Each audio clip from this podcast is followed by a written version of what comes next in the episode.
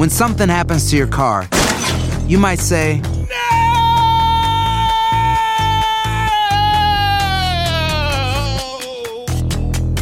My car! but what you really need to say is something that can actually help. Like a good neighbor, State Farm is there. And just like that, State Farm is there to help you file your claim right on the State Farm mobile app. So just remember, like a good neighbor, State Farm is there. State Farm, Bloomington, Illinois. Boost Mobile tiene una gran oferta para que aproveches tu reembolso de impuestos al máximo y te mantengas conectado. Al cambiarte a Boost, recibe un 50% de descuento en tu primer mes de datos ilimitados. O, con un plan ilimitado de 40 dólares, llévate un Samsung Galaxy A15 5G por $39.99. Obtén los mejores teléfonos en las redes 5G más grandes del país. Con Boost Mobile, cambiarse es fácil. Solo visita boostmobile.com. Boost Mobile, sin miedo al éxito. Para clientes nuevos y solamente en línea, requiere AroPay. 50% de descuento en el primer mes requiere un plan de 25 dólares al mes. Aplican otras restricciones. Visita boostmobile.com para detalles.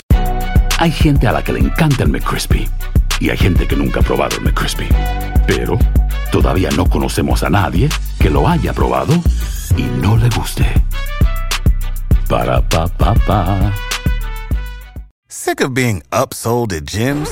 My guy, you're currently a base member. For $90 more, I can upgrade you to our Shred membership. For 130 more, you'll be a Swole member. And for just $300 more, you'll reach Sweat Platinum. At Planet Fitness, you'll get energy without the upsell. Never pushy, always free fitness training and equipment for every workout. It's fitness that fits your budget. Join Planet Fitness for just $1 down and $10 a month. Cancel anytime. Deal ends Friday, May 10th. See Home Club for details. Enigma sin resolver es un podcast para mayores de edad. Algunos escuchas pueden encontrar el contenido del programa ofensivo. Recomendamos la discreción de la escucha, especialmente para menores de edad. Archivos enigmáticos. La muerte de una pequeña de dos años causó dolor e impotencia en una comunidad de Estados Unidos. Recordemos esta investigación, publicada en abril de 2020, en donde la madre apuntaba a ser la culpable del crimen. Pero hoy, pese a todas las pruebas en su contra, el crimen todavía está sin resolver. Soy enigmático. 911, what's your emergency? My granddaughter has been taken. She has been missing for a month. Her, her mother finally admitted that she's been missing. My daughter finally admitted that the baby's. Los fiscales declararon que Casey Anthony usó cloroformo para dejar inconsciente a su hija antes de colocar cinta adhesiva sobre la nariz y boca para asfixiarla, y que dejó el cuerpo de Kaylee en el maletero de su automóvil durante unos días antes de deshacerse de él.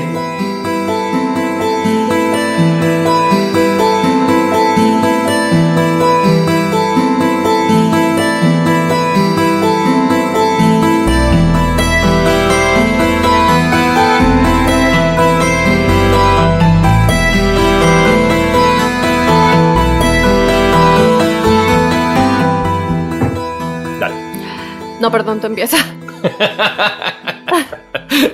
¿Qué tal amigos de Enigma sin resolver? Si ustedes supieran todo lo que pasa aquí detrás de bambalinas.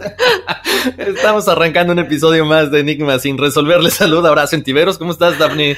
Muy bien, muy contenta porque tenemos sorpresas y nada, Horacio, yo estoy ya, ¿cómo te puedo decir? Que ya quiero regresar a la vida, ya quiero que podamos estar en el estudio compartiendo con la audiencia. ¿Sabes qué? Sí, pero fíjate que, que, que, bonito, ¿no? Esta parte de crecimiento en todos los aspectos ha, creo que ha, ha servido a muchas personas. Yo creo que siempre hay que sacar lo, lo bueno de todas estas experiencias, Daphne. Yo también me muero de, de ganas.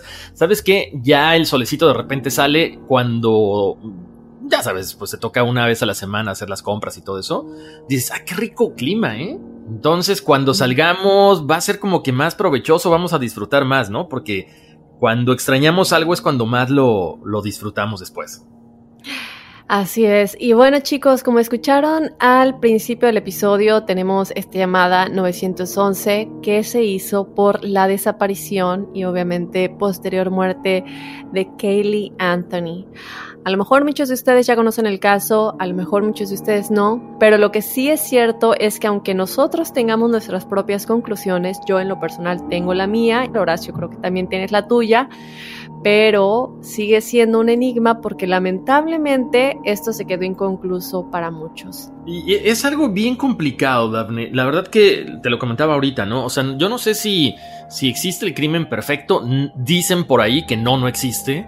Pero ¿cómo puede quedar impune esta situación de, la muerte de una niña? Eh, todo lo que gira alrededor de, la mamá. Eh, o sea, no, no, no, no. Hemos visto muchos videos, hemos leído muchos libros, hemos leído muchas notas.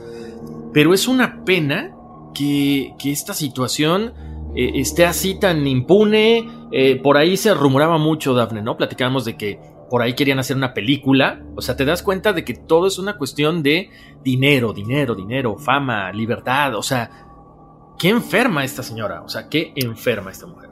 En lo personal, cuando leí el libro Horacio, yo pensé que era ficción. Yo agarré el libro en la librería, esto fue en el 2015 y si no me equivoco, y agarré el libro pensando que era una novela, no, no supe que era verdad hasta que empecé a avanzar y avanzar y me empecé a dar cuenta que era una historia real y bueno, obviamente cuando terminé el libro me puse así como loca a ver todo lo del caso, a ver los videos del juicio, a ver todo lo que esta Casey Anthony, que es la mamá de Kaylee Anthony, que es quien se diría fue culpable de haberla asesinado. Ya vamos a ir en los detalles. Y por qué sigue siendo un enigma su muerte, porque nunca se comprobó la culpabilidad de su mamá Casey Anthony, pero todo lo que la podría incriminar y obviamente decir como siempre, no estamos asegurando nada, les dejamos la información para que ustedes saquen sus conclusiones y la manera en la que se encontró el cadáver de Kaylee y todos los enigmas que tienen. Y obviamente esto regresa al caso de Paulette, que falleció en México y que también vamos a tener un episodio al respecto vamos a ir por partes, obviamente, contándoles, narrándoles y guiándolos en esta historia de principio a fin antes de que lleguemos a nuestras conclusiones de la misteriosa muerte de esta chiquita. Y vemos, Horacio, casos como el que ya tuvimos, el de John Bennett Ramsey, que si no lo han escuchado hay un episodio al respecto, una pequeña igual que se podría pensar que fue asesinada ya sea por sus papás o por sus hermanitos, por su hermanito, el de Paulette y en este caso Casey Anthony, que bueno, muchos pensamos que fue igual la mamá, perdón, Kaylee Anthony, que muchos pensamos que fue igual la mamá Casey. Exactamente, no, Daphne. Creo que aparte e, es una cuestión, eh, no sé, como una bola de nieve, ¿no? Porque em, empieza con una, con una muerte, con esta misteriosa muerte de Kaylee, y de pronto Casey empieza armar historias, armar historias, una bola de nieve que comienza con esto y de repente se convierte en una cuestión de abuso, de mentiras, y va creciendo y va creciendo y va creciendo y entre más pasa el tiempo, creo que hay más dudas, Daphne. O sea, ustedes enigmáticos nos van a poder ir siguiendo la, la, línea de tiempo con todo lo que sucedió, pero hay demasiada información, demasiada, eh, demasiadas cosas escondidas que se dijeron que no se, bueno, más bien que dijeron y que se desdijeron, tanto por parte de la familia de Casey como hasta los mismos policías.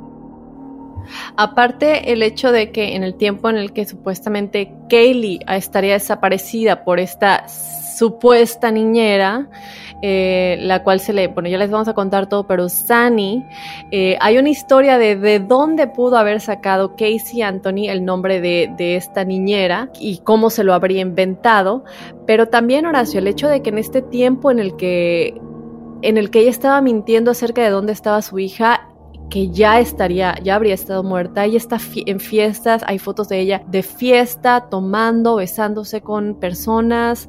Y tú dices, si tu hija está desaparecida, porque luego ella dice, no, sí es que está desaparecida, pero no quería alarmar a nadie, he estado buscándola, he estado tratando de ver en dónde está.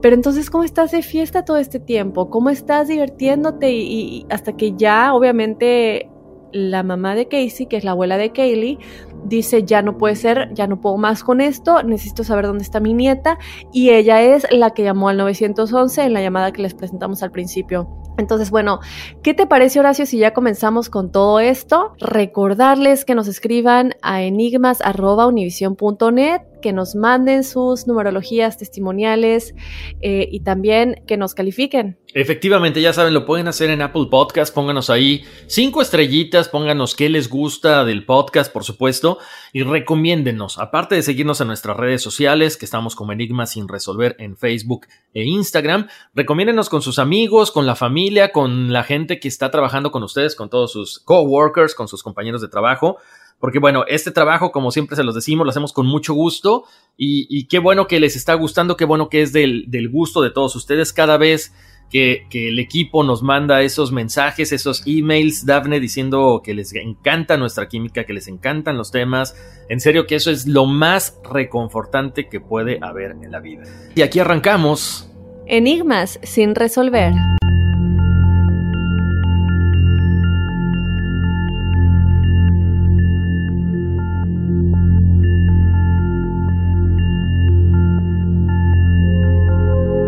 15 de julio de 2008, Kaylee Marie Anthony fue reportada como desaparecida en una llamada al 911 hecha por su abuela Cindy, quien aseguró no haber visto a Kaylee en 31 días y que el auto de su hija, Casey, madre de Kaylee, olía a cadáver. Cindy dijo que su hija había dado explicaciones variadas sobre el paradero de Kaylee antes de decirle, finalmente, que no había visto a Kaylee en semanas. Casey mintió a los detectives y les dijo que Kaylee había sido secuestrada por una niñera el 9 de junio y que había estado tratando de encontrarla, demasiado asustada para alertar a las autoridades. Casey fue acusada de asesinato en primer grado en octubre de 2008, pero ella se declaró inocente. El 11 de diciembre de 2008 se encontraron los restos óseos de Kaylee, de dos años, con una manta dentro de una bolsa de basura en un área boscosa cerca de la casa de la familia Anthony, sin importar todas las mentiras que se comprobaron que Casey había dicho y las demás cosas que la delataban como la autora del asesinato de su propia hija. Ella fue declarada inocente y hasta el día de hoy no se sabe qué es lo que le sucedió a Kaylee Mary Anthony.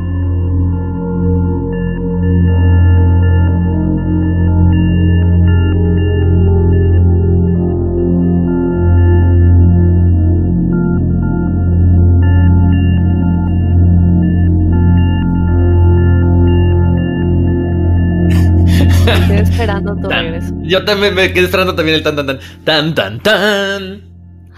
Bueno, entonces aquí ya eh, sabemos un poquito qué es de lo que de lo que va todo esto, ¿no?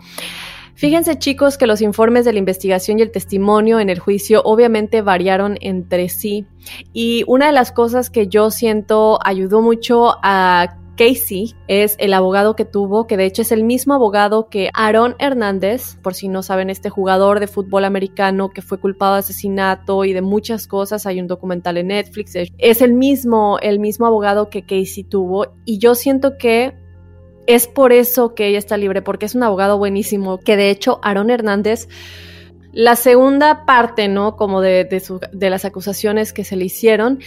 Y muchos decían, seguramente él se arrepintió de no haberlo contratado desde el primer juicio, desde la primera acusación, porque a lo mejor hubiera ganado o habría eh, sido declarado inocente como lo fue en la segunda parte, en la segunda acusación, porque realmente es un abogado muy bueno.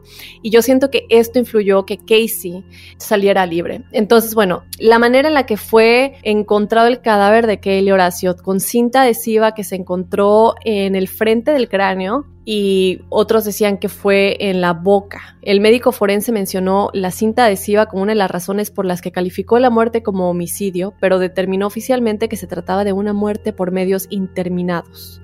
El juicio duró seis semanas, lo cual realmente no es tanto. Hay juicios que duran muchísimo más. Esto fue de mayo a julio del 2011. Fíjense chicos que la fiscalía solicitó la pena de muerte y alegó que Casey deseaba liberarse de las responsabilidades parentales y asesinó a su hija administrándole cloroformo y tapándole la boca con cinta adhesiva. Otra cosa importante mencionar es que ¿por qué se dice que se quería librar de las responsabilidades? Obviamente cuando Casey primero descubrió que estaba embarazada, ella no sabía si quería o no quería tener a Kaylee y fue una discusión que tuvo con sus padres, posteriormente obviamente la tuvo y estaba muy muy, jovencita. Y bueno, ella sí que se quejaba mucho, ella sí que quería seguir yendo de fiestas, que quería seguir haciendo una vida pues de una living la vida loca, básicamente, y que fue lo que hizo en el tiempo en el que Kaylee estaba como desaparecida, entre comillas, porque bueno, ya estaba muerta realmente. Eh, entonces, bueno, el equipo de defensa, dirigido por este abogado que les comenté al principio, que también fue abogado de Aaron Hernández, en la segunda parte de sus acusaciones, respondió que la niña se había ahogado accidentalmente en la piscina de la familia el 16 de junio del 2008 y que George Anthony, el papá de Casey Anthony, se deshizo del cuerpo. La defensa también sostuvo que Casey mintió debido a una educación disfuncional que según ellos incluyó abuso sexual por parte de su padre. Aquí que quede claro, chicos, que estamos hablando de que Casey está culpando a su padre no solamente de que habría abusado sexualmente de ella, sino también de haber matado a su hija.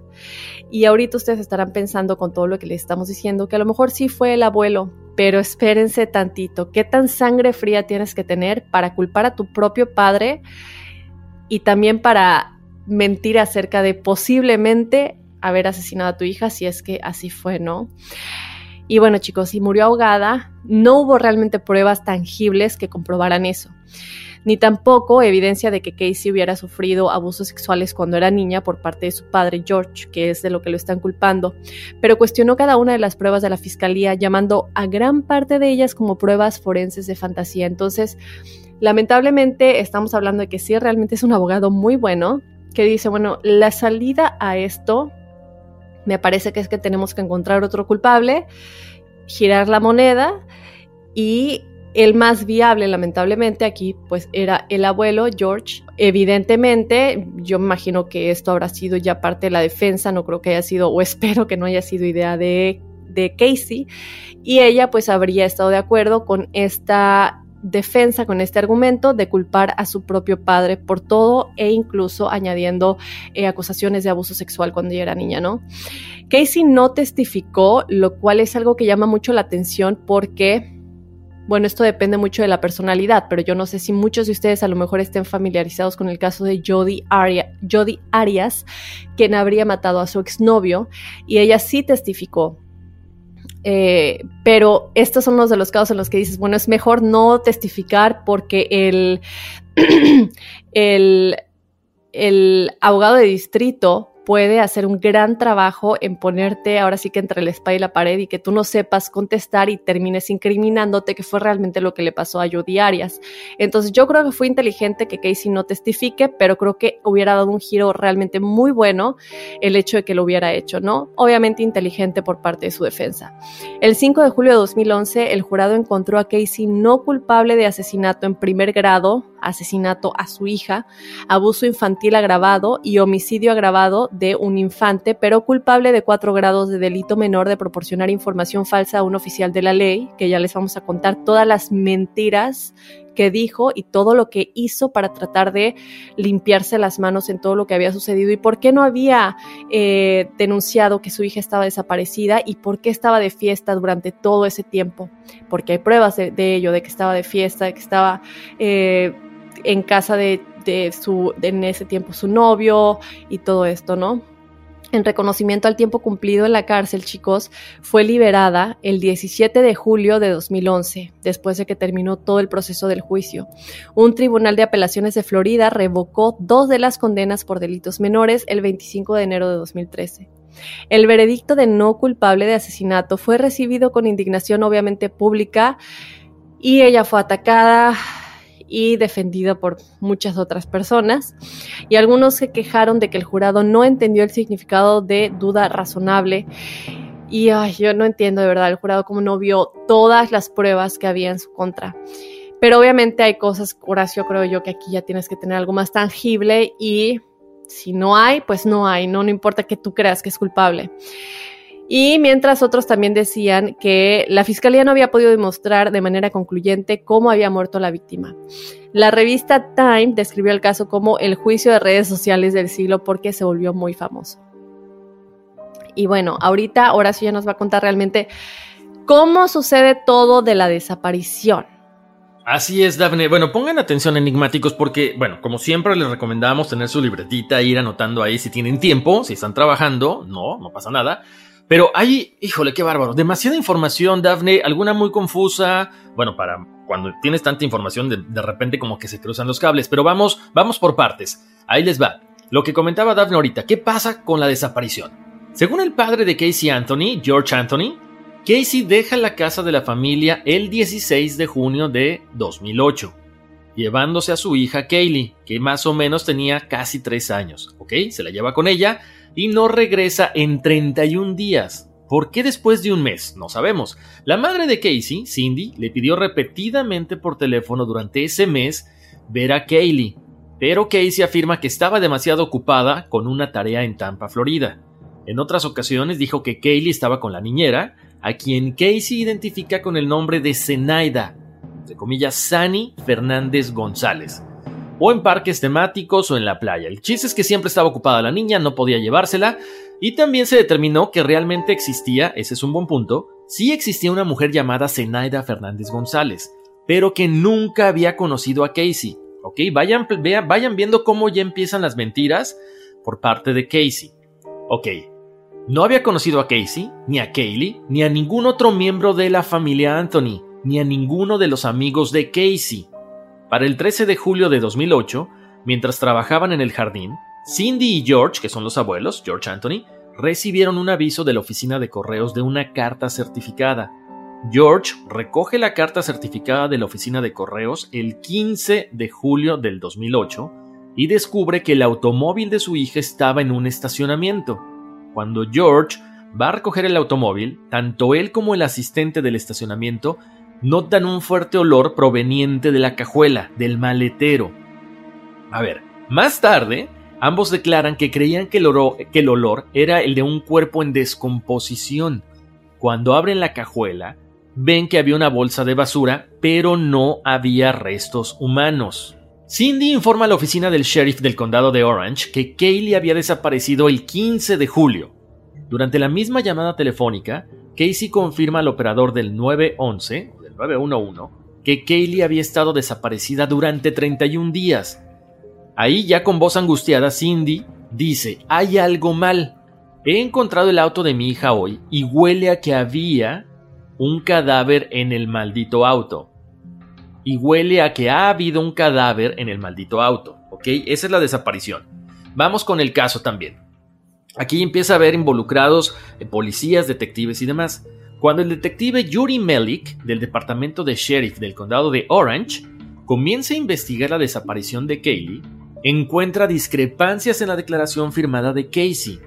Cuando se le preguntó, Casey dijo que Kaylee había sido secuestrada por Zenaida Fernández González, a quien identifica como Sani. Ella, recuerden, era la supuesta niñera de Kaylee, ¿ok?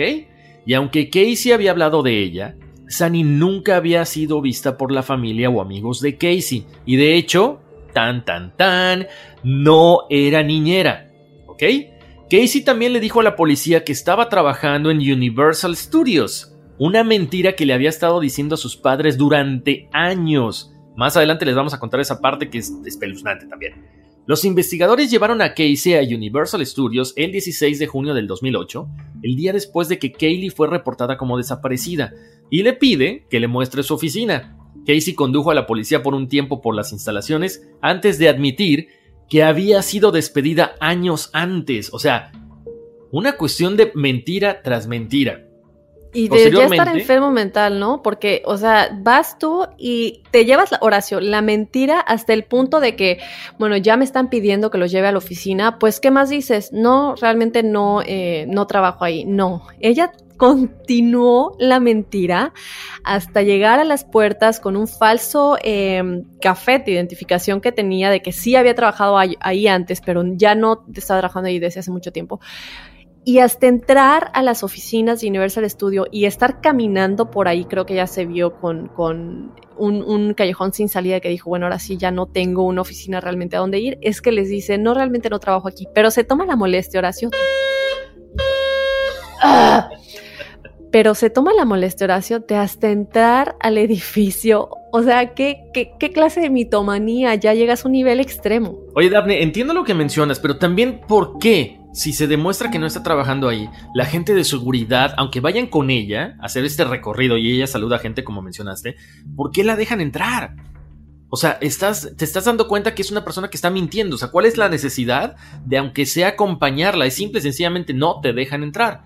Pero bueno, esa es parte de las mentiras que, que ya vamos si tú o alguien que conoces está pasando por una situación difícil o por una crisis de salud mental, la línea 988 de prevención de suicidio y crisis te brinda apoyo especializado 24 horas al día, 7 días a la semana. Solo llama al 988. Cuando llamas al 988, te conectarán con consejeros especializados que escucharán tus inquietudes y te brindarán apoyo en español. Simplemente llama o textea al 988. Hay esperanza. La línea 988 funciona.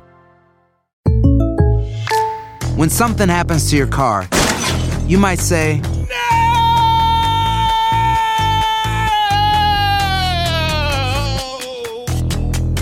My car. But what you really need to say is something that can actually help. Like a good neighbor, State Farm is there.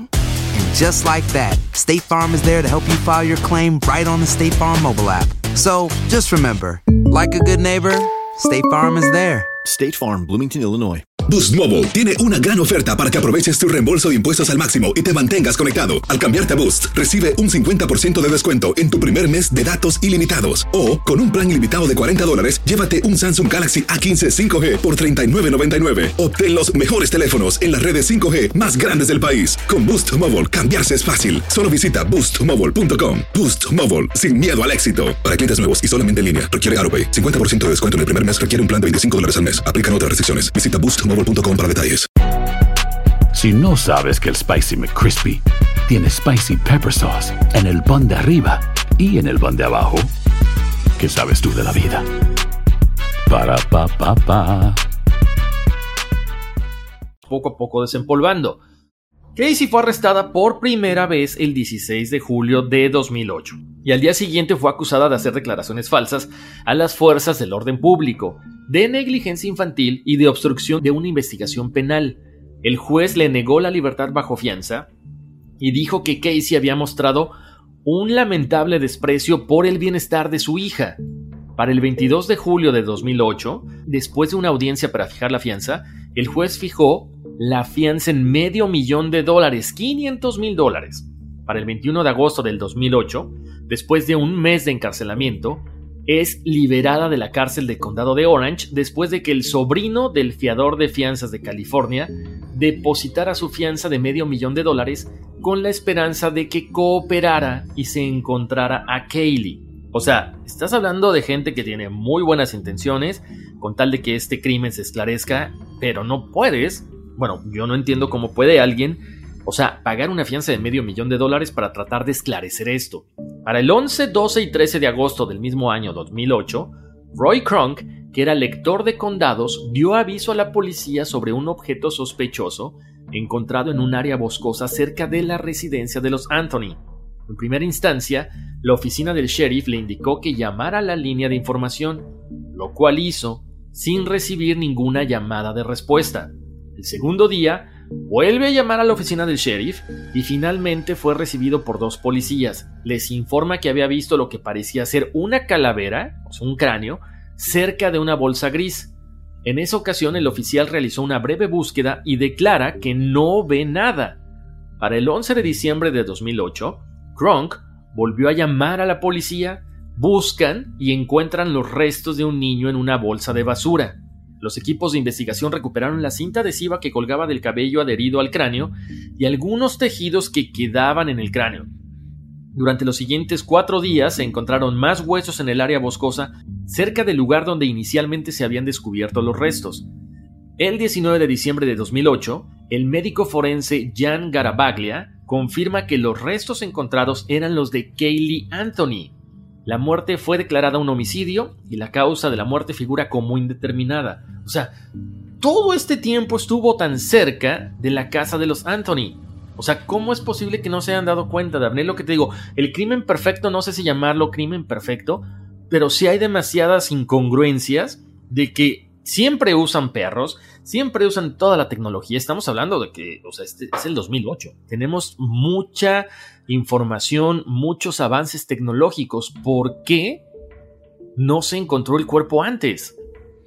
Pero aparte, bueno, el hecho de que la niña ya estaba muerta durante el tiempo en el que Casey está de fiesta, está en casa del novio, está eh, consumiendo sustancias, eh, pues entre alcohol, marihuana y otras cosas, y que por el tiempo que se, obviamente después de hacer los estudios forenses, se determina que Kaylee ya estaba muerta durante este tiempo en el que Casey está de fiesta. Digamos que, bueno, a ella se le declara culpable, perdón, se le declara inocente.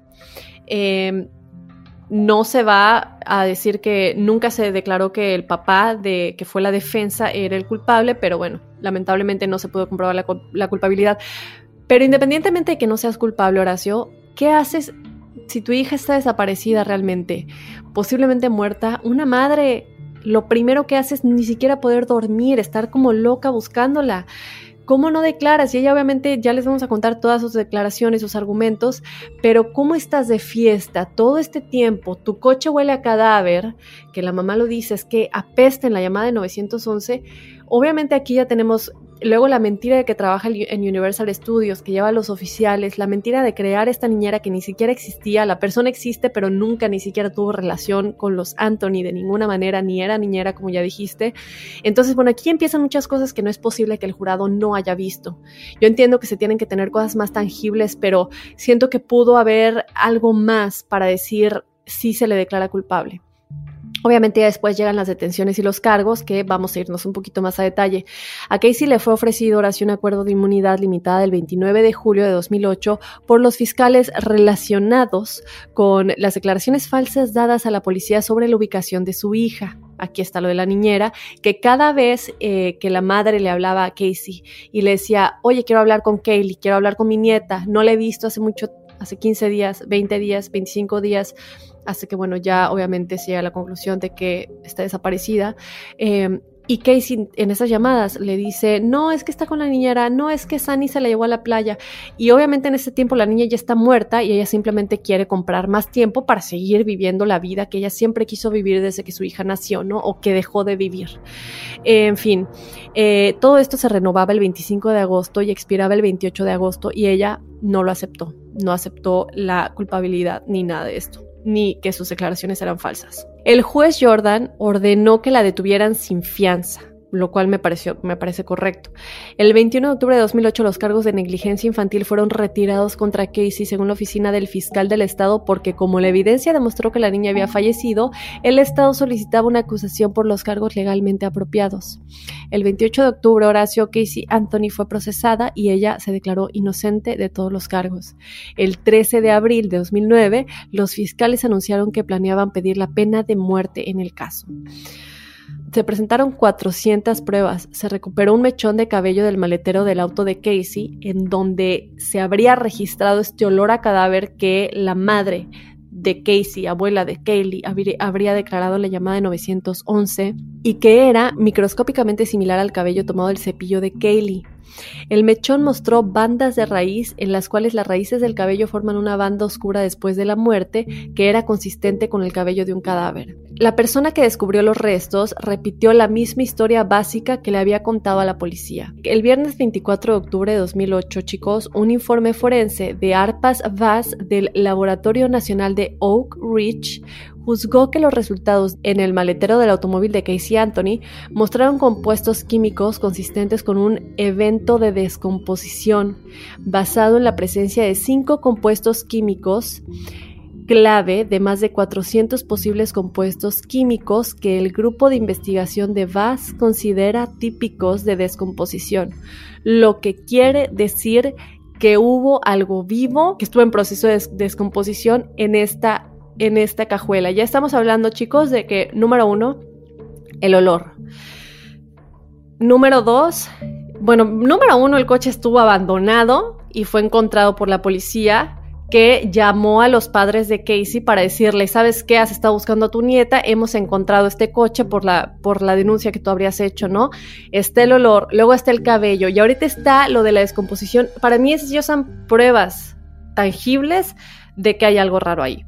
En octubre del 2009, chicos, los funcionarios publicaron 700 páginas de documentos relacionados con la investigación de la familia Anthony, incluidos registros de búsquedas en Google de los términos romper el cuello y cómo hacer cloroformo en una computadora de Casey, presentados por los fiscales como prueba del crimen.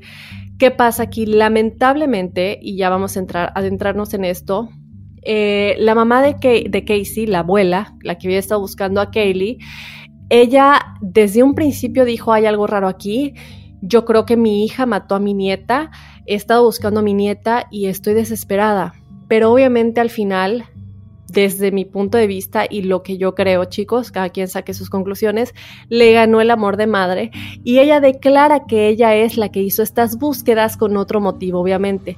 Entonces aquí ya lamentablemente se pierde una prueba grande que se podría tener porque tenemos a alguien declarando que ella es la que hizo las búsquedas con otro motivo.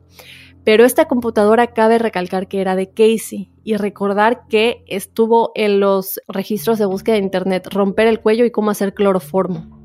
Según los detectives, chicos, la prueba de la escena del crimen incluía el residuo de una pegatina en forma de corazón que se encontraba en la cinta adhesiva colocada sobre la boca de Kaylee.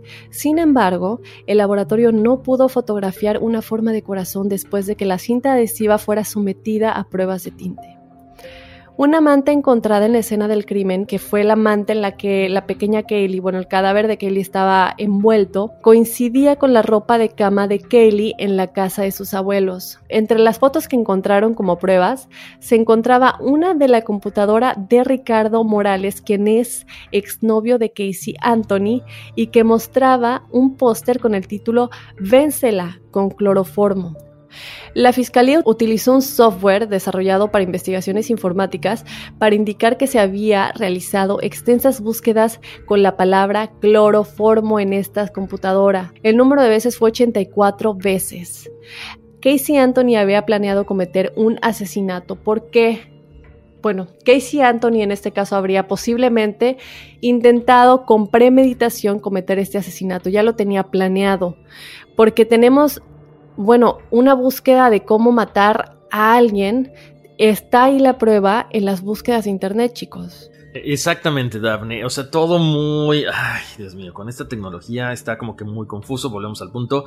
Ya no sé qué está pasando, pero ahora no solamente son las búsquedas, sino también ahí ya empiezan a aparecer las cuestiones de abogados. Que ahorita les vamos a comentar algo de este abogado latino que se involucra en el caso y que también dio mucho de qué hablar, Daphne porque decían que se involucró con Casey y que todo la, o sea, que básicamente Casey le paga con favores de tipo sexual. Es lo que se dice, ¿ok? Vamos a empezar, ok. Fiscal, la fiscal principal en el caso fue la fiscal estatal adjunta Linda Drain Bordick. Los fiscales estatales adjuntos Frank George y Jeff Ashton completaron el equipo de la acusación. El abogado principal de la defensa fue José Báez, de quien les estaba comentando, un abogado de defensa penal de Florida. Los abogados J. Cheney Mason, Dorothy Class Sims y Ann Finnell se desempeñaron como coabogados. Durante el juicio, el abogado Mark Lipman representó a George y Cindy Anthony. Acuérdense que aquí todo mundo tiene que tener una representación legal. La selección del jurado comenzó el 9 de mayo del 2011 en el Centro de Justicia Criminal del Condado de Pinellas en Clearwater, Florida, porque el caso había tenido una amplia repercusión en el área de Orlando. Por lo tanto, los miembros del jurado fueron traídos del condado de Pinellas a Orlando. La selección de este jurado tardó más de lo esperado y terminó el 20 de mayo de 2011 con 12 jurados y 5 suplentes juramentados. El conjunto estaba formado por nueve mujeres y ocho hombres. Este juicio duró seis semanas, durante las cuales el jurado fue aislado para evitar la influencia de la información disponible fuera de la sala del tribunal. Ok, vamos a empezar con las declaraciones de, de este juicio. El juicio, como les comenté, comienza el 24 de mayo de 2011, con la presencia del juez Belvin Perry. En las declaraciones de apertura, la fiscal principal Linda Drain Burdick describió la historia de la desaparición de Kaylee Anthony día a día. La fiscalía alega un asesinato intencional y pidió la pena de muerte contra, contra Casey Anthony. Los fiscales declararon que Casey Anthony usó cloroformo para dejar inconsciente a su hija antes de colocar cinta adhesiva sobre la nariz y boca para asfixiarla. y que dejó el cuerpo de Kaylee en el maletero de su automóvil durante unos días antes de deshacerse de él. Caracterizaron a Casey Anthony como una chica amante de las fiestas, como lo hemos venido repitiendo, que mata a su hija para liberarse de la responsabilidad parental y disfrutar de su vida personal. Mucha gente dirá, bueno, pues si le encantaban las fiestas, ¿por qué no se la deja a los papás? Bueno, hemos visto casos que suceden este tipo de situaciones, ¿no? No quieren dejarle a nadie y prefieren acabar con la, la vida de una menor. Esa es una de las teorías. Bueno, la defensa dirigida por José Báez, afirma en declaraciones iniciales que Kaylee se ahogó accidentalmente en la piscina de la familia el 16 de junio de 2008. Ahí estamos sacando otra teoría. Entonces, ¿qué pasa? Kaylee se ahoga y fue encontrada por el abuelo, por George Anthony, quien le pide a Casey que pasaría el resto de su vida en la cárcel por negligencia infantil y luego, pues como lo decía Daphne hace rato, como papá, en ese caso la mamá hace ratito, acá como papá, procede a encubrir la muerte de Kaylee. El abogado Baez argumenta que esta es la razón por la cual Casey Anthony siguió con su vida y no informa del incidente durante 31 días. El abogado alegó que Casey tenía el hábito de toda una vida de ocultar su dolor y fingir que nada estaba mal, porque George Anthony había abusado sexualmente de ella desde que tenía 8 años y su hermano Lee también había hecho intentos de agresión hacia ella. O sea, esto se pone cada vez más oscuro. El abogado Baez también cuestionó si Roy Crunk, el lector de contadores que encontró los huesos, realmente los había retirado de otro lugar y además alega que la investigación del Departamento de Policía estaba comprometida por su deseo de alimentar un frenesí mediático sobre el asesinato de un niño en lugar del más mundano ahogamiento. Admite que Casey había mentido acerca de que había una niñera llamada Zenaida Fernández González, o sea, poco a poco algunas de las mentiras como que empiezan a caerse. Además, Horacio, em, cuando tú comentas lo de que por qué no dejarle a la niña a los papás, estamos hablando de que en las declaraciones obviamente ella está culpando al padre, la defensa está culpando al padre y em, la esposa, tú dirás, bueno, pero tenemos a esta esposa que está en el medio, eh, primero culpando a la hija, pero después le gana el sentido maternal, pero también su esposo está siendo culpado de haber abusado a su hija y de matar a su nieta. Ella siempre ha declarado que ella obviamente sabe que su esposo no hizo nada de eso. Em, y otra cosa es que ellos sabían las conductas de, Kay, de, Kaylee, de Casey perdón, desde un principio. ¿Qué quiere decir esto? Que Kaylee le robaba a sus padres constantemente dinero, les robaba constantemente pues cosas para sobrevivir obviamente y para llevar la vida que ella quería llevar porque ya no estaba trabajando en Universal Studios. Em, y todo esto también es un sentido de quiero ser independiente pero tomando ventaja de ti, ¿no? Entonces, ellas sí cuidaban de la niña durante un tiempo, pero también era un, un sé que me estás robando y ya es momento de que te hagas cargo de tu hija. Entonces ella se encontraba en esta situación en la que tengo que ser responsable, tengo que cuidar a mi hija, em, pero no quiero tenerla, no quiero tener ese sentido de obligación. Entonces aquí podría ser el por qué finalmente decide matarla en vez de llevar la vida que muchos papás jóvenes llevan que tienen ayuda de sus padres, ¿no? Exactamente, además, ¿sabes qué, Daphne? Ese punto que vamos a tocar también más adelante, no fue que le, que le robara, no sé, 100, 200, 300 dólares, fue una cantidad bastante fuerte de dinero lo que ella iba sustrayendo de tarjetas de, de, las tarjetas de crédito, de las eh, cuentas bancarias, cheques, o sea, e, e, era, bueno, básicamente una familia bastante disfuncional, ¿no? Nos vamos dando cuenta. Ahora, eh, vamos a hablar acerca de los testigos. Los fiscales llamaron a George Anthony, acuérdense, George Anthony es el abuelo, como el primer testigo, y en respuesta a su pregunta negó haber abusado sexualmente de su hija Casey. George Anthony testifica que no olió nada parecido a la descomposición humana en el auto de Casey cuando ella lo visita el 24 de junio, pero sí olió algo similar a la descomposición humana cuando recoge el auto el 15 de julio, o sea, estamos hablando casi tres semanas después. Cindy Anthony testificó que su comentario al 911 que el auto de Casey olía como si hubiera un muerto en él fue solo una figura retórica, o sea, ya empiezan a cambiar sus declaraciones. Baez, el, el, abogado Baez le pregunta a un analista del FBI sobre la prueba de paternidad que realizó el FBI para ver si Lee era el padre de Kaylee. La analista dijo al jurado que la prueba había resultado negativa con respecto a una foto en la computadora de Ricardo Morales, un exnovio de Casey Anthony, que mostraba un póster con el título Vénsela con cloroformo. Morales dijo que la foto estaba en su página de MySpace y que nunca había hablado de cloroformo con Casey Anthony o buscado la palabra cloroformo en su computadora. La fiscalía llamó a John Dennis Bradley, un exagente de la ley canadiense que desarrolla software para investigaciones informáticas, para analizar un archivo de datos desde un escritorio tomado de una computadora de la casa de Casey Anthony. Bradley dijo que pudo usar un programa para recuperar búsquedas eliminadas del 17 y del 21 de marzo de 2008, y que alguien buscó en el sitio website spot.com cloroformo. Bajo el interrogatorio de la defensa, Bradley estuvo de acuerdo en que había dos cuentas individuales en el escritorio y que no había forma de saber quién realizó realmente las búsquedas. Bueno, eso pasa cuando alguien comparte computadora, ¿no? El adiestrador de perros policías Jason Forgy testificó que Jerus, un perro pastor alemán certificado en 2005, señaló una alerta elevada de descomposición humana en el maletero del auto de Casey, diciendo que el perro policía había hecho búsquedas en el mundo real que sumaban más de 3.000 horas, o sea, un perro con mucha experiencia. Durante el interrogatorio, el abogado Baez argumentó que los resultados de búsqueda del perro eran solo rumores, entre comillas. El, sargento Christine Brewer también testificó que su compañero controlador de perros policía Bones también había señalado descomposición en el patio trasero durante una búsqueda en julio de 2008. Sin embargo, ninguno de los perros policía pudo detectar la descomposición durante una segunda visita a la casa de Anthony. Brewer explica que esto se debía a que todo lo que había pasado, a que todo lo que había estado en el patio había sido movido o a que el olor simplemente ya se había disipado. Dios santo. La fiscalía llamó a la forense Jan Garabaglia quien testificó que ella determinó que la forma de muerte de Kaylee era homicidio, pero lo identifica como muerte por medios indeterminados.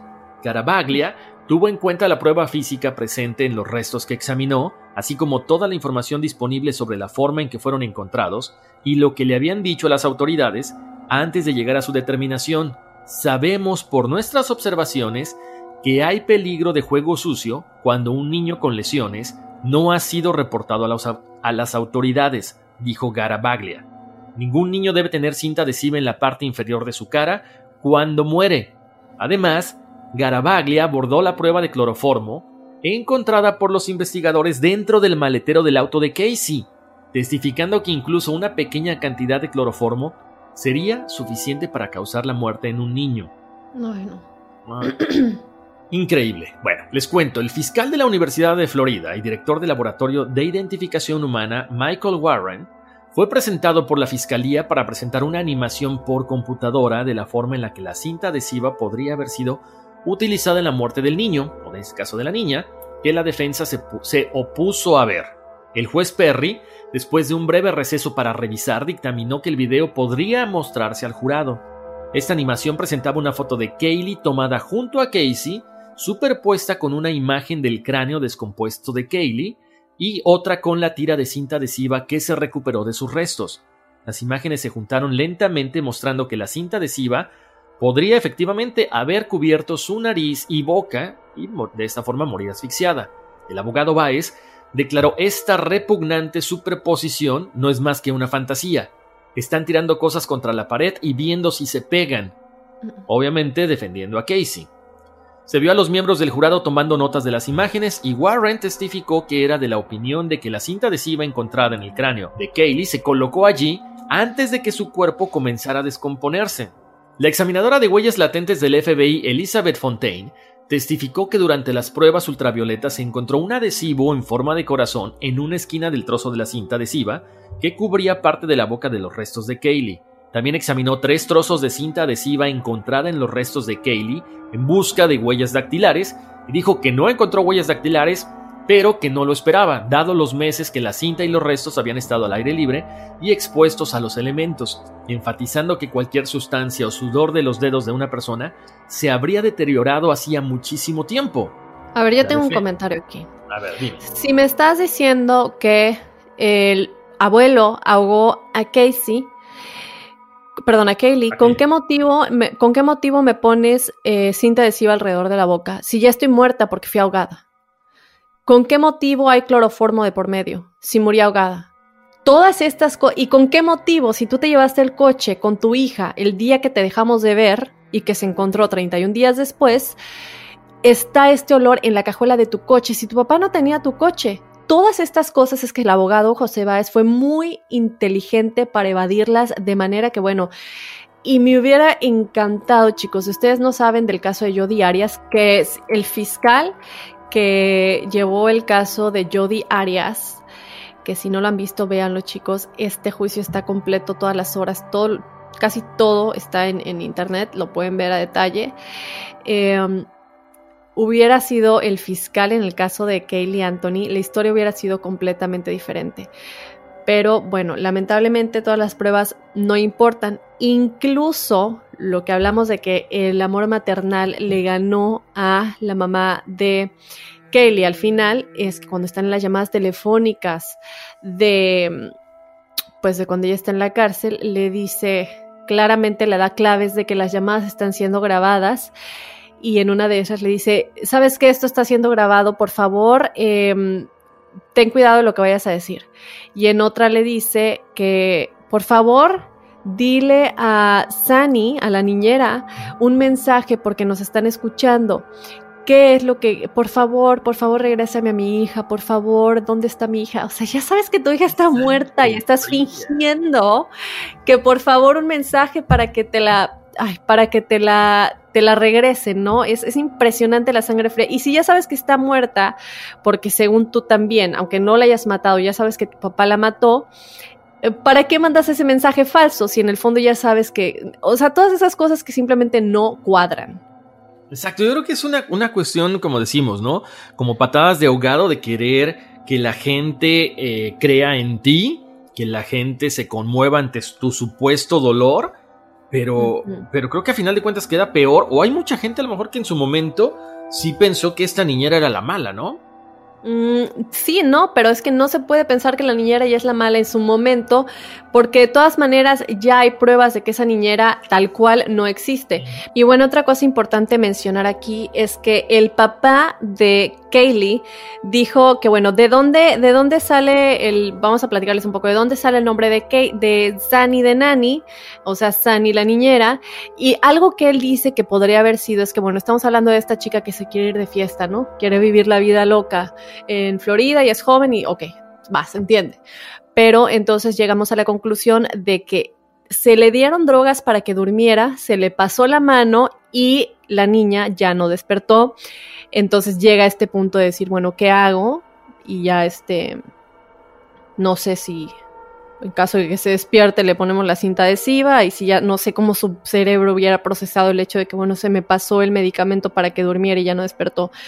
Luego otra cosa que el papá de Kaylee alega es que em, Casey tenía acceso a prescripciones por ansiedad, depresión y, trastornos no, no, no graves, pero trastornos que, bueno, unas de estas drogas, bueno, no las vamos a decir porque comercial, pero em, se supone que cuando le preguntan cuáles son como los nombres de calle que se le dan, que no son los formales a estas medicinas, él dijo que era Sani. Ya se imaginarán, bueno, lo voy a decir, Xanax, ¿no? Entonces él dice, el nombre que aquí se le conoce como el, el street name, por decirlo de alguna manera, es Sani. When you buy a new house, you might say, Shut the front door! Winning! No, seriously, shut the front door. We own this house now. But you actually need to say, Like a good neighbor, State Farm is there. That's right. The local State Farm agent is there to help you choose the coverage you need. Welcome to my crib. no one says that anymore, but I don't care. So just remember, like a good neighbor, State Farm is there. State Farm, Bloomington, Illinois. Hay gente a la que le encanta el McCrispy y hay gente que nunca ha probado el McCrispy. Pero todavía no conocemos a nadie que lo haya probado y no le guste. Para pa pa pa. Sick of being upsold at gyms? My guy, you're currently a base member. For $90 more, I can upgrade you to our Shred membership. For 130 more, you'll be a Swole member. And for just $300 more, you'll reach Sweat Platinum.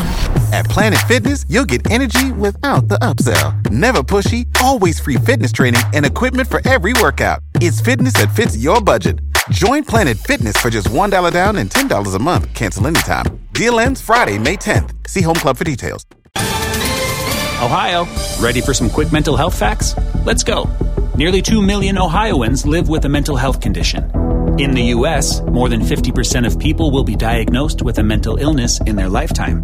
Depression is a leading cause of disability worldwide. So, why are some of us still stigmatizing people living with a mental health condition when we know all of this? Let's listen to the facts and beat the stigma. Ohio, challenge what you know about mental health at beatthestigma.org. Así se le dice cuando quieres este medicamento. El problema que pasa aquí también con lo que nos platicas Horacio de Sani es que cuando la primera vez que la desaparición de Kaylee fue reportada por los abuelos, Casey lo primero que dijo, que ya les dijimos, es la, la niñera, ¿no? El problema más grave aquí, y que es cuando nos damos cuenta que la historia simplemente no cuadra, es cuando ella le dice a la policía, bueno, yo la dejé en este departamento y les muestra el departamento, los lleva y les dice, la dejé en este departamento, que es el departamento de, pues, de la niñera Sani de Nani.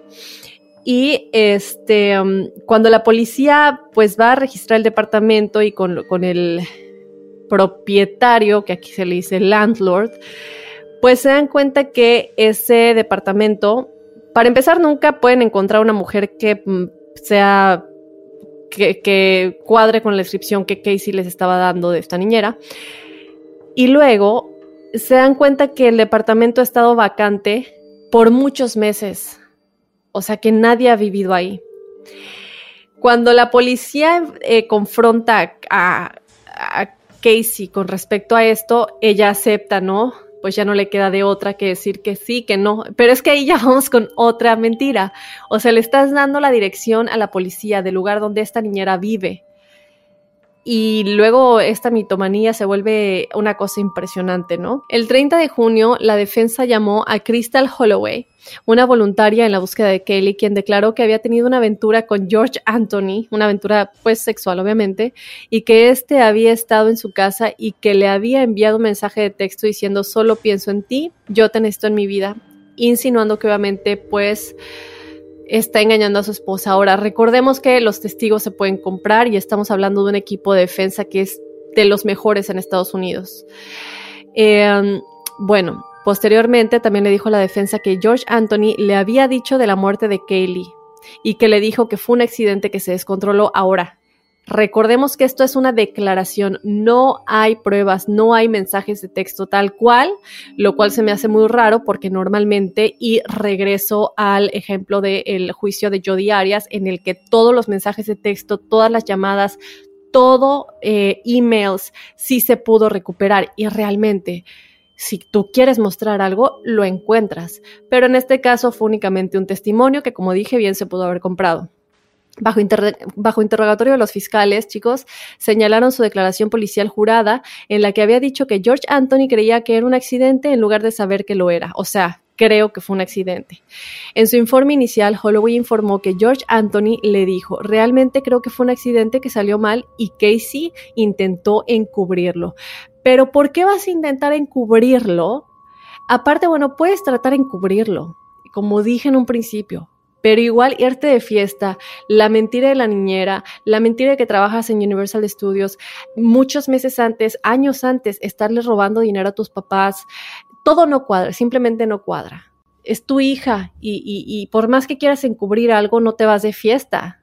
Para mí esa es la mayor parte de que no cuadra en este caso, ¿no? Y que hay fotos de ella divirtiéndose de una manera que yo no, no me la puedo creer si sabes que tu hija está muerta, o tal vez no muerta, en este caso desaparecida entre comillas, ¿no? Durante el interrogatorio, chicos, Baez, que es este gran abogado que defendió a, a, Casey, le preguntó a Holloway si George Anthony le había dicho que Kaylee había muerto mientras declaraba públicamente que estaba desaparecida, a lo que ella declaró que sí. Ahora, hay obviamente imágenes del juicio, algunos videos cortos, no está en su en su totalidad como el de Jodi Arias, pero sí hay algunos videos y ver la cara del papá a mí se me rompe el corazón, porque yo no me podría imaginar nunca jamás en la vida culpar a un miembro de tu familia que es inocente con tal de salvarte el pellejo. Cuando todas las pruebas apuntan hacia ti, pero como apuntan hacia ti, pues tienes que culpar a alguien más y escoger a tu propio padre es, es algo que la pobre cara del señor a mí, a mí se me rompe el corazón de jamás en mi vida podría hacer algo así a mi papá, jamás. La fiscalía obviamente dio por finalizado el caso el 17 de junio, como les dijimos en un principio, después de haber llamado a 59 testigos para 70 testimonios diferentes. Entre estos, varios de sus exnovios y el que hubiera sido su pareja en ese momento. Y muchos, eh, pues declaran lo mismo, ¿no? Sobre todo con el que estaba en ese momento, que si no me equivoco se, se llama Anthony Lazaro. Y él declara, bueno, sí, estábamos en mi departamento, todo estaba muy bien, todo este tiempo ya se estuvo quedando conmigo, íbamos de fiesta, fumábamos, etc.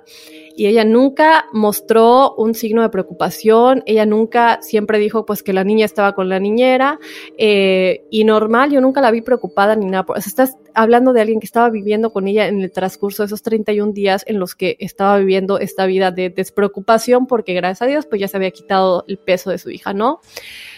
¿Cuáles son los argumentos finales, chicos? Pues los argumentos de cierre se escucharon el 3 y 4 de julio. Jeff Ashton le dijo al jurado, cuando tienes un hijo, ese hijo se convierte en tu vida.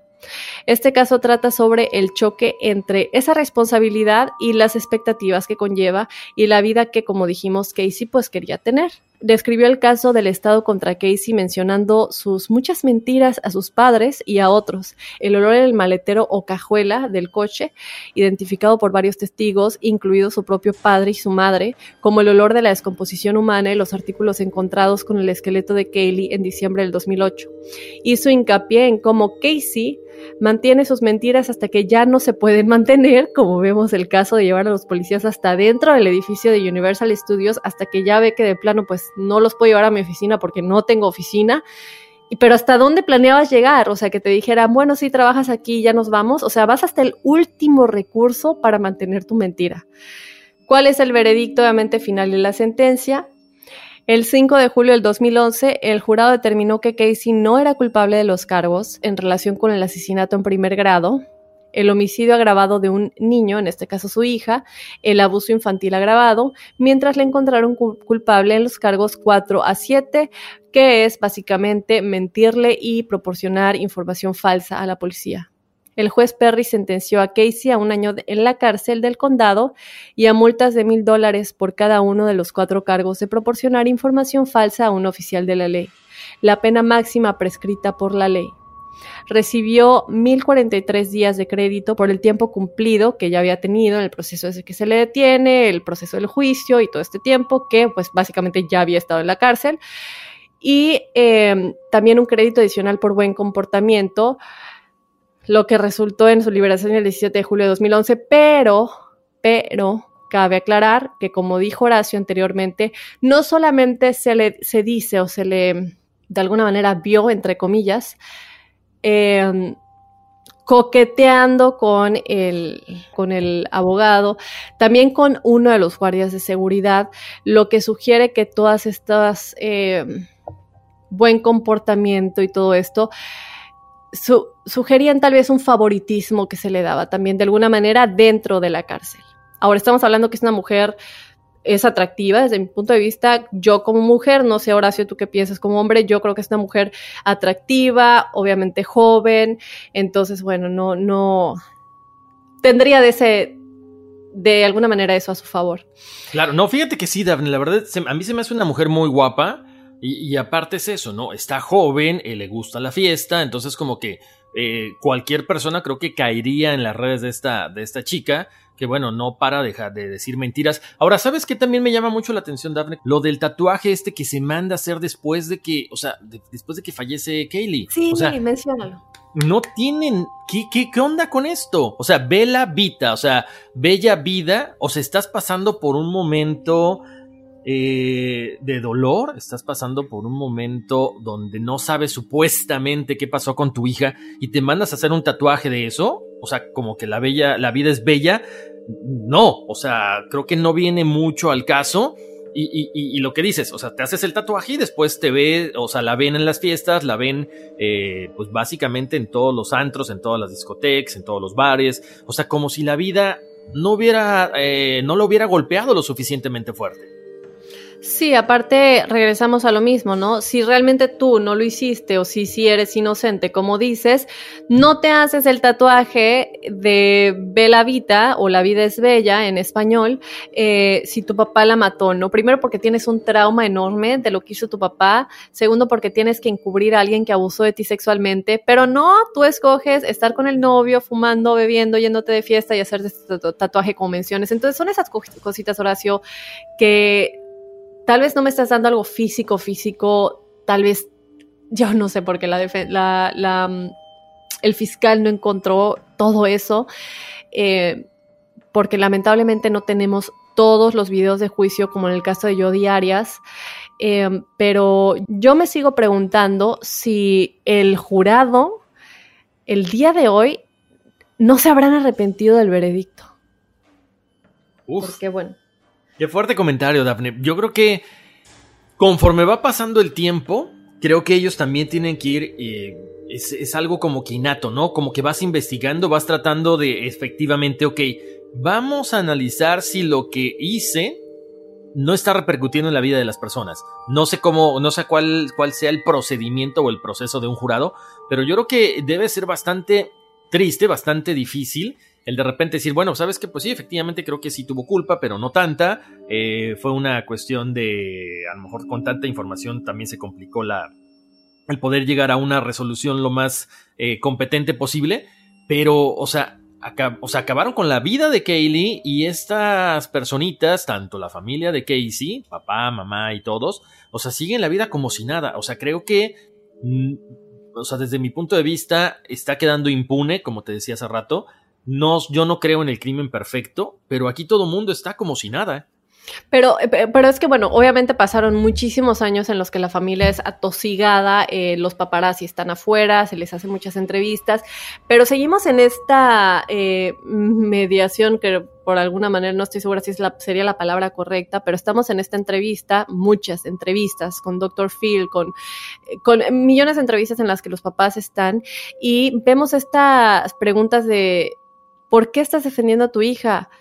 ¿Por qué a la mamá, no? Y están en este, y es un matrimonio que cabe aclarar, yo creo que tienen mucho amor el uno por el otro, porque a pesar de todo esto, siguen juntos, siguen declarándose el amor el uno por el otro, se muestran el apoyo que tienen tanto la mamá como el papá de Kaylee, sin embargo, en dos lados diferentes de la, moneda, ¿no? El papá dice, sí, fue ella, yo estoy 100% seguro que ella mató a mi sobrina, perdón, a mi nieta, eh, y la mamá, que es obviamente lo que declaró en un principio, pero como dije, después se ve que le ganó el instinto maternal, dice, obviamente no fue mi esposo, como lo están tratando de poner, pero no puedo culpar a mi hija y yo sé que ella ha hecho muchas cosas malas en la vida, yo sé que nos ha mentido, nos ha robado, pero no, no cabe en mi cabeza que ella lo haya podido hacer. No puedo creerlo y no voy a declarar nada que, que insinúe lo contrario, ¿no? Entonces vemos este conflicto de, de alguna manera, creencias y aún así estando juntos, ¿no? Chicos, que chequen todas las entrevistas que hay a los papás de Kelly eh, y cómo hay este, como tú dices, ¿no? Como a mí sí me impresiona que sigan juntos. Eh, se ha buscado obviamente qué es de Kelly y Antonia hoy en día. Ella está viviendo su vida normal, como si nada. Obviamente no tiene relación alguna con su papá. A veces habla con su mamá para alejarte de tu familia de esa manera, ¿no? Exacto, mira, yo creo que esa parte, Daphne, creo que sí, lo mencionas muy bien. Fue un ataque por parte de los medios, porque obviamente esto repercute a nivel internacional, ¿no? O sea, aparece en todos los programas de televisión, aparece en todos los periódicos, o sea, es algo que sigue vigente todavía.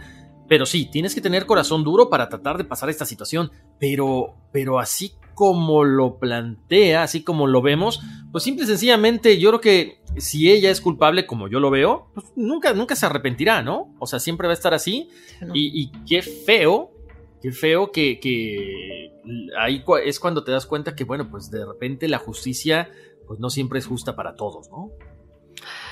Hablamos un poquito de la cobertura mediática y bueno, Obviamente, como ya les dije, el caso atrajo muchísima atención por parte de los medios nacionales y fue regularmente el tema principal de muchos programas de televisión, incluidos como, eh, les dije, Dr. Phil, Greta Van Sostre, Nancy Grace, que es súper famosa Nancy Grace por lo no amarillista, pero por cómo presenta las noticias, Geraldo Rivera y muchos otros, ¿no? En Fox News, America's Most Wanted, NBC Dateline, ABC 2020, Nancy Grace. Los padres de Casey Anthony, Cindy y George aparecieron en uno de los shows más, morning shows más famosos aquí en Estados Unidos que se llama The Today Show, el 22 de octubre de 2008. Y en este caso, en este momento ellos dijeron que creían que Kelly estaba viva y sería encontrada. Luego Larry Garrison, presidente de Silver Creek Entertainment, fue su portavoz hasta que renunció en noviembre del 2008 citando que se iba debido al comportamiento errático de la familia Anthony. Obviamente, ¿qué es lo que hace una persona que es el, portavoz? Pues se dedica a por ejemplo, si están todos los paparazzis fuera de cualquier lugar al que vamos y todo, él les dice, él les contesta las preguntas, mientras pues de alguna manera se protege a estas dos personas, ¿no? Para que no tengan que hablar con los medios de comunicación. Más de 6.000 páginas, chicos, de pruebas publicadas por el Departamento del Sheriff del Condado de Orange, incluyendo cientos de mensajes instantáneos entre Casey y su exnovio Tony Rusiano, fueron objeto de un mayor escrutinio por parte de los medios de comunicación en busca de pistas y posibles motivos en el homicidio. Fuera de la casa de los Anthony, uno de los medios de comunicación informó que los manifestantes gritaban repetidamente asesina, asesina de bebés, asesina, y que George Anthony fue atacado físicamente. George Anthony fue reportado como desaparecido el 22 de enero del 2009 después de que no, se presentara a una reunión con su abogado Brad Conway. En este caso, George fue encontrado en un hotel de Daytona Beach el día siguiente después de enviar mensajes a sus familias amenazando con suicidarse.